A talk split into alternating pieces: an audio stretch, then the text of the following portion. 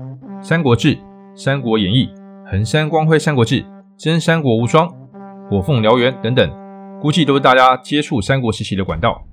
无论是史实或虚构，大家或多或少对三国时期有一定的了解。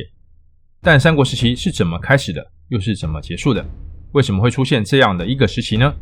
而三国时期对后世的影响又是什么？这一切的问题，希望可以透过这个影片提供大家多一分的了解。今天来跟大家分享三国时期一个纷乱又迷人的时代。欢迎来到 Twilight Say 维明说，这是个学习的频道，我将分享我所学习的绝对有用的东西给大家，希望可以带大家的生活更加多彩多姿。要谈三国时期，就必须先从东汉谈起。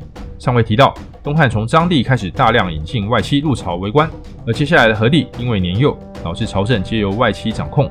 到他长大后，为了夺权，何帝选择联合宦官打败外戚，成功夺得政权。就在这样政权争夺的情况下，七宦之争成了东汉时期最大的特色及乱象。这种乱象到了桓帝、灵帝时达到了巅峰，灵帝更是把整个朝政交给宦官全权治理。贪污腐败、党锢之祸，再加上天灾不断，百姓的怒气积攒到极点，终于忍无可忍。在张角三兄弟的带领下，黄巾之乱在全国各地爆发。为了解决这个全国性的民变，灵帝接受皇族刘焉的建议，将各地刺史升级为州牧，并将军权下放到各地，甚至鼓励各地富强自行募兵抵抗黄巾之乱。此举的确收效甚数，约花了不到一年的时间，就顺利地将各地的黄巾军剿灭。但黄巾之乱的影响不只是反映朝政的腐败。一句话说得好，错误的政策比贪污更可怕。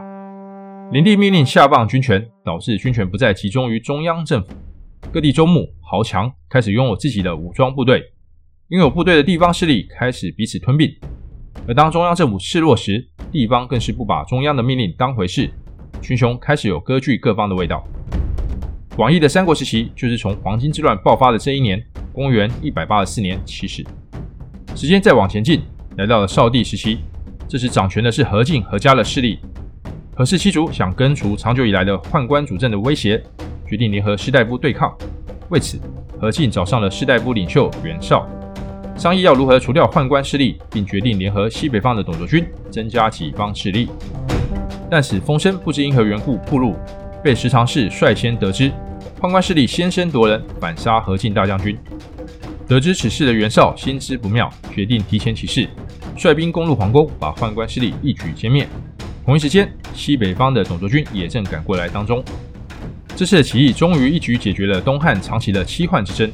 原以为解决此祸事后，东汉终于可以恢复正轨，但万万没想到，被引入侵的董卓居然包藏虎狼之心，他带来的祸患更胜七患之争。入京后的董卓携带雄厚军力，废少帝，立献帝，排除异己。董卓封相国，独揽大权，逼得袁绍等人东逃。各地诸侯不满董卓专权乱政，决定联合各方势力组成关东联合军，并推举袁绍担任首领，讨伐董卓。此联合军中，曹操、孙坚开始崭露头角。此联合军看似势大，但却是乌合之众，各势力心中各有盘算。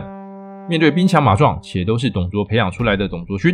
联合军基本上是全败的局面，只有孙坚一部取得胜利。在联合军成立一年之后，因为粮草不济及貌合神离的军心，联合军最后不了了之。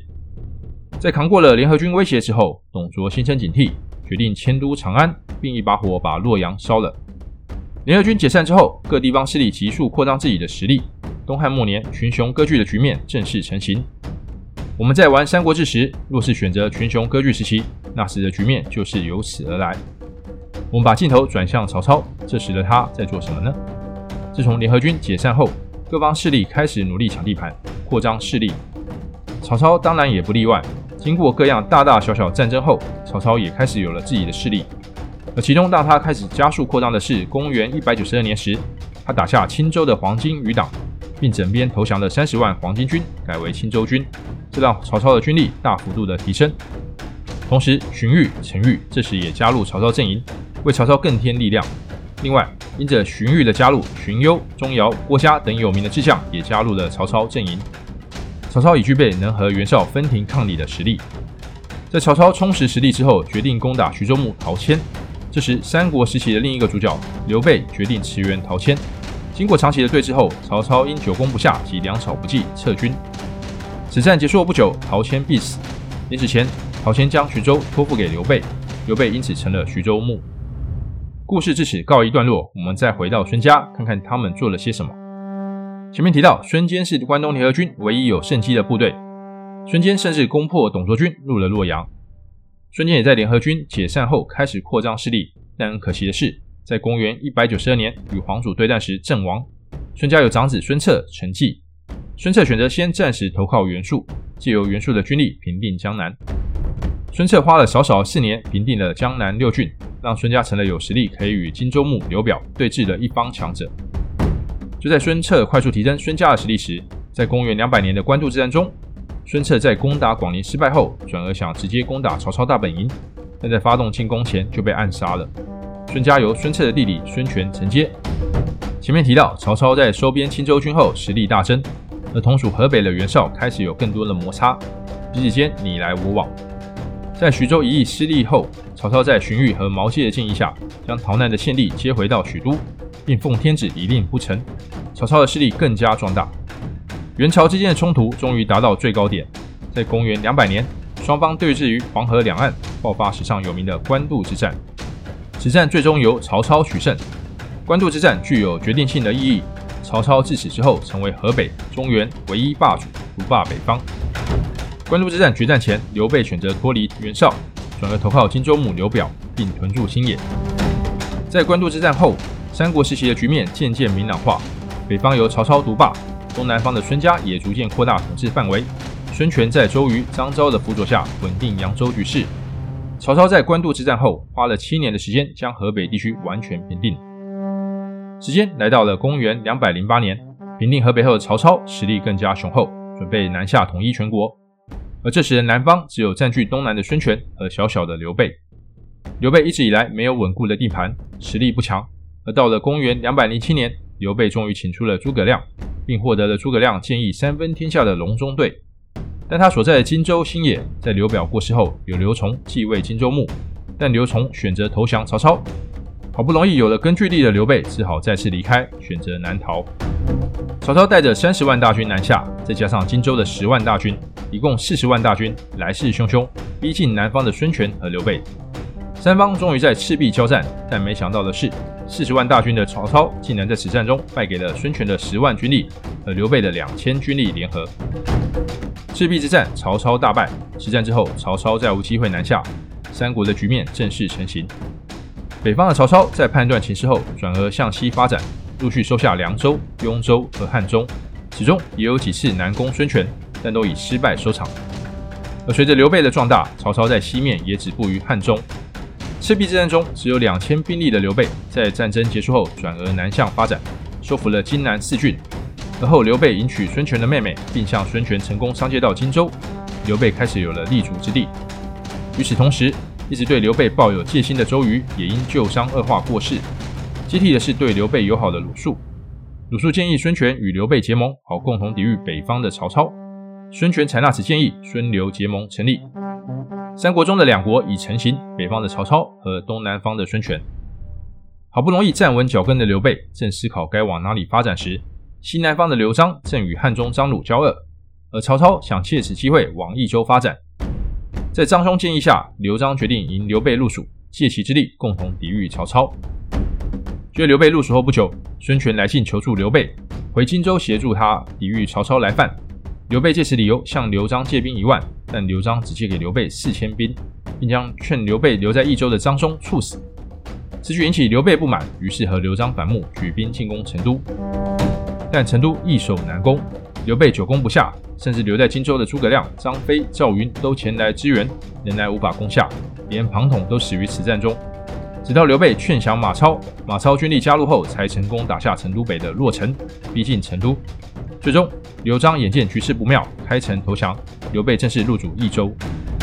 三国的局面真正成型，北方是奉天子以令不臣的曹操，东南方是开发江南的孙权，西南方是复兴汉室的刘备。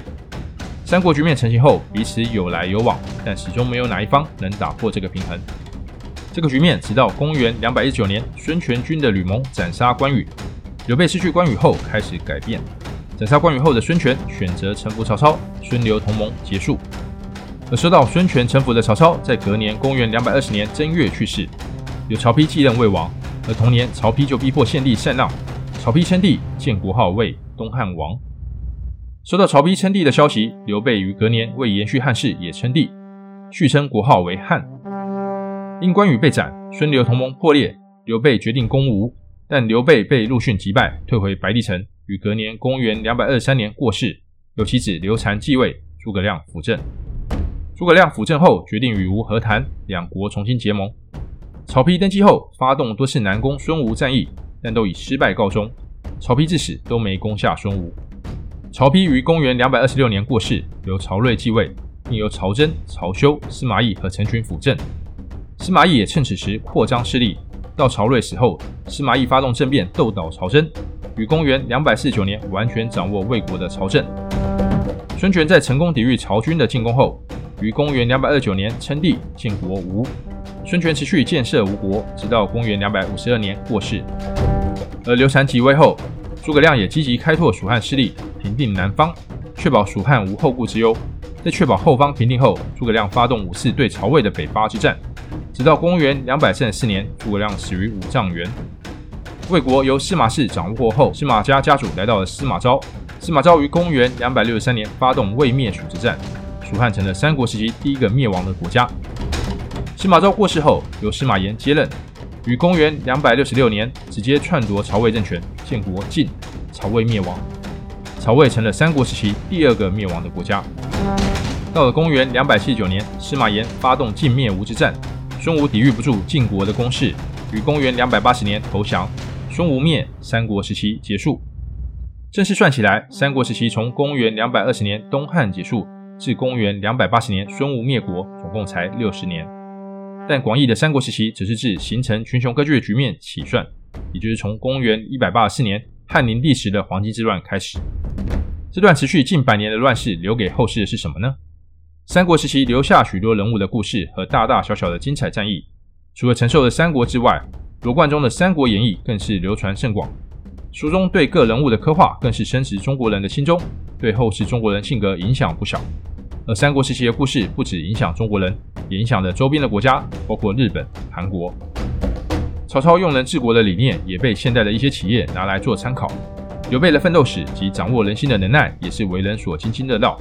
而孙家三父子开发江南，也为后世奠定厚实的经济基础。除了上述的内容，还有不少以小博大的战役，更是战争迷不可错过的研究素材。说三国时期是一个纷乱又迷人的时代，真不为过。